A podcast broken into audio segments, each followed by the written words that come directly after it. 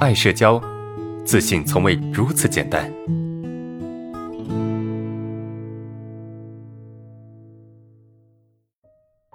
好不好？来看第四个问题。啊，伦哥你好，我的问题是我今年二十三岁了，啊，工作很少异性，嗯，也没有异性朋友，因为有痘痘，感觉自己很糟糕，对异性比较恐惧，特别漂亮的不敢直视说话，如何去克服，去谈个女朋友呢？啊，这个是一个关于异性恐惧，然后又很想去找女朋友的这么一个人哈，我就是一个活生生的例子啊，我就是一个活生生的例子啊，我跟大家讲过。我高三的时候有一有有那个社交恐惧，同学们你们知道吧？有看过我电子书的人应该都知道吧？好，有异性恐惧怎么处理呢？第一个，一定要搞定异性接触的一个量，懂吗？一定要有一定的量，没有一定的量，你很难去解决异性恐惧。你说老师，我谈个恋爱行不行？不行，谈恋爱解决不了异性恐惧，懂吗？谈恋爱解决不了，为什么？因为习惯了，你适应了。你你你一开始你找找个女朋友，你可能会有点紧张，慢慢的你就不紧张了，啊不紧张了，你跟她相处你没感觉了，但是你找你跟其他异性相处，你还是会紧张，懂吗？所以谈恋爱搞定不了社恐，OK 明白吗？你要多接触异性，各种各样的异性你都要主动去接触，主动去聊天，主动去互动，这个是一个基础，啊这是个基础。第二个，你要改变对于异性的认知和想法。改变对异性的认知的想法，异性是什么？异性，你如果你你是男的，那么异性是女的，对吧？如果你是一个男的，那么异性是女的；如果你是个女的，那么异性是男的。所以不管你是男的还是女的，互为异性。女孩子也有异性恐惧，男的也有异性恐惧。你能明白这背后到底是什么吗？所谓的异性恐惧是对于异性没有一个正确的认识，异性也是人。跟我们一模一样的，他也会有不安全感的时候，啊，他也会有一些很就非常紧张和不自然的时候，他也有非常自信的时候，啊，他在家里面他依然是，对吧？该放屁放屁，该抠鼻屎抠鼻屎的，是不是？他依然是乱糟糟的，乱七八糟的，是吧？就他都有很很正常的一面和很怎么样？跟其他人不一样的一面，这个就是你在认知上你要改变，不要把异性放在高高在上的一个位置，这个是在认知上你必须打通。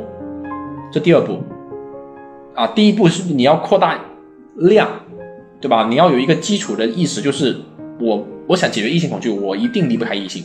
第二个就是你要调整这个想法。第三步是你需要由简单到难，逐渐的去接触这些异性。从最简单的，从你觉得最好相处的异性，比如说一些看起来比较好相处的，或者是没有那么漂亮的、没那么好看的啊，我没有任何意歧视的意思，没有任何怎么样啊，就是我们都知道，颜值高一点的人相对来说看起来会比较不好相处，是不是？因为颜值高代表着它的价值就会高一些嘛，所以我们一开始不要找那些颜值高的，也不要去找那些年纪差不多是在，对吧？就是二十几岁的那种，那种青春靓丽那种类型的女孩子去接触，你会觉得很有压力的。你可以多接触一些年纪稍微大一点的，对吧？总之呢，在于你心里面，你觉得跟这样的异性接触会更轻松一些，跟那样的异性接触会更难一些，那么你就从最比较轻松的异性去接触起，有一个循序渐进的过程。我在大学的时候就这样，啊，也不是去去找大妈了。可以找大妈也没意义嘛，因为你紧张的可能不是大妈，大妈可能对你来说一点紧张都没有，一点都不紧张，一点都不紧张，你也没有训练的意义啊。如果说你面对大妈的时候你会紧张，那那肯定有它的意义，是不是？OK，我大学的时候我就这样啊，我我们班有很多女孩子啊，我会先接触一些长得好相处一点的，可能长得不是那么漂亮的，后来慢慢去接触一些好看一点的，可能有点高傲的、有点傲气的一些女孩子。最后我得出了一个结论是什么？其实女孩子都一样，对吧？就是最后得出的结论就是女孩子都是一样的，都是一样的。不管是你看起来的你是一个女神，你看起来这个你觉得这个女孩是一个女神，但是当你跟她接触之后，当你跟她熟悉之后，你会发现女神也是普通人。啊，我老婆以前啊，当然她在外人看来她依然是个女神，但以前我跟她接触之前，我也觉得她是一个高在上、很高傲的一个女神。但当你你跟她结婚，你跟她在一起，你跟她相处之后，你会发现都一样的，都是普通人的，对吗？但你没接触，你不知道啊，对吧？你没接触，你永远都不知道她到底是一个什么样子，对不对？那男的更一样啊，啊，老师，你怎么追到你老婆的？两个字，两个字，来猜一下。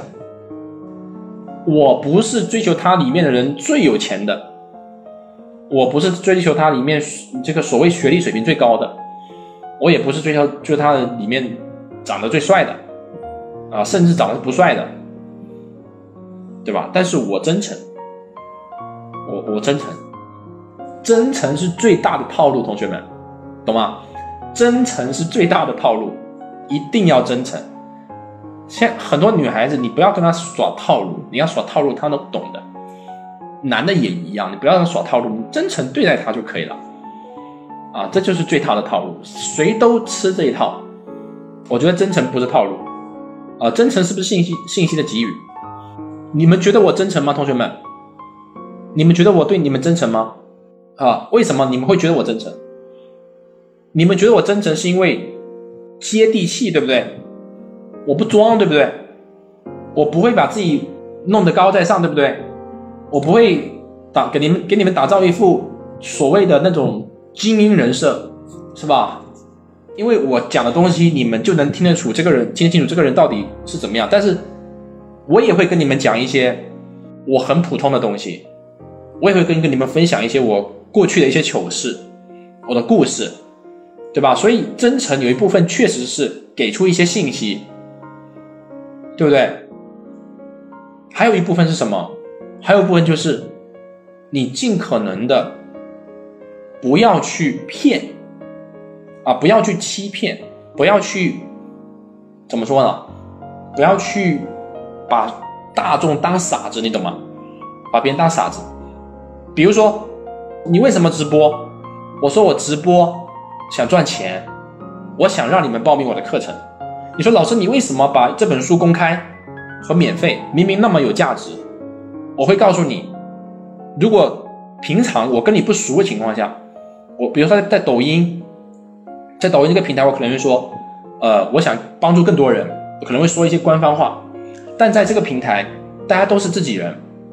对吧？在这个平台，大家都自都是从我们自己社群来的，都是微信好友。我会告诉你们，其实道理很简单，我就是想让你们更认可我，更认可我的价值。然后呢，如果你真的有需要我们的时候，你会想到我们的课程可以帮助到你，对吧？你想这个人那么有本事，你真的有困扰的时候，你会不会想到我？你会不会觉得，哎，阿伦的课程也许可以帮到我？那么你就会第一时间优先考虑我们的产品，我们的课程。我们的核心课是不是这意思？所以我实话实说嘛，实话实说，这就是真诚，对吧？那这样的事情做多了，就会给你一个印象，说，哎，这个阿伦他不太会诓我。那为什么说真诚是最大的套路呢？因为这个套路打双引号啊，因为我真诚了，就会建立信任，在这个社会，信任比什么都重要。我一旦真诚，你们就会信任我，因为你觉得我会骗你嘛，是吧？你们信任我，那么如果说你们要做咨询，你们要报名课程，或者你们要购买产品，你们有这样的需求，你们会第一时间想到我。你会想，哎，阿润这个人靠谱，至少他不会骗我，他不会跟我说，哎，你报名我们课程，一个月就可以好，两个月就可以好，对吧？多久都有可以做出来，因为他跟我说，给自己一年时间。并且他还说了，他从来不向任何人保证课程能够帮助哪个人达到什么样状态。哎，因为我真诚啊，这实话实说嘛。你也知道，因为大家都不傻子嘛，所以你就会建立信任。信任之后呢，你会更加的认可我。我说这些例子，我想告诉同学们，你也可以去这样去去去去做，你也可以这样去做人，而且真诚会更有魅力，更有吸引力。你会觉得不自觉的把我当成自己人，所以女孩子的一个基本素质就是靠谱，这个人靠谱，我就相信他，我就愿意把我的一辈子交给他，对吧？这种感觉很重要。我有什么秘密，我有什么好事，我也愿意分享给你，对吧？有能赚钱的东西，我也愿意分享给你，对不对？所以这两个字非常重要。同学们，真诚是最大的套路，但同时真诚它不是套路，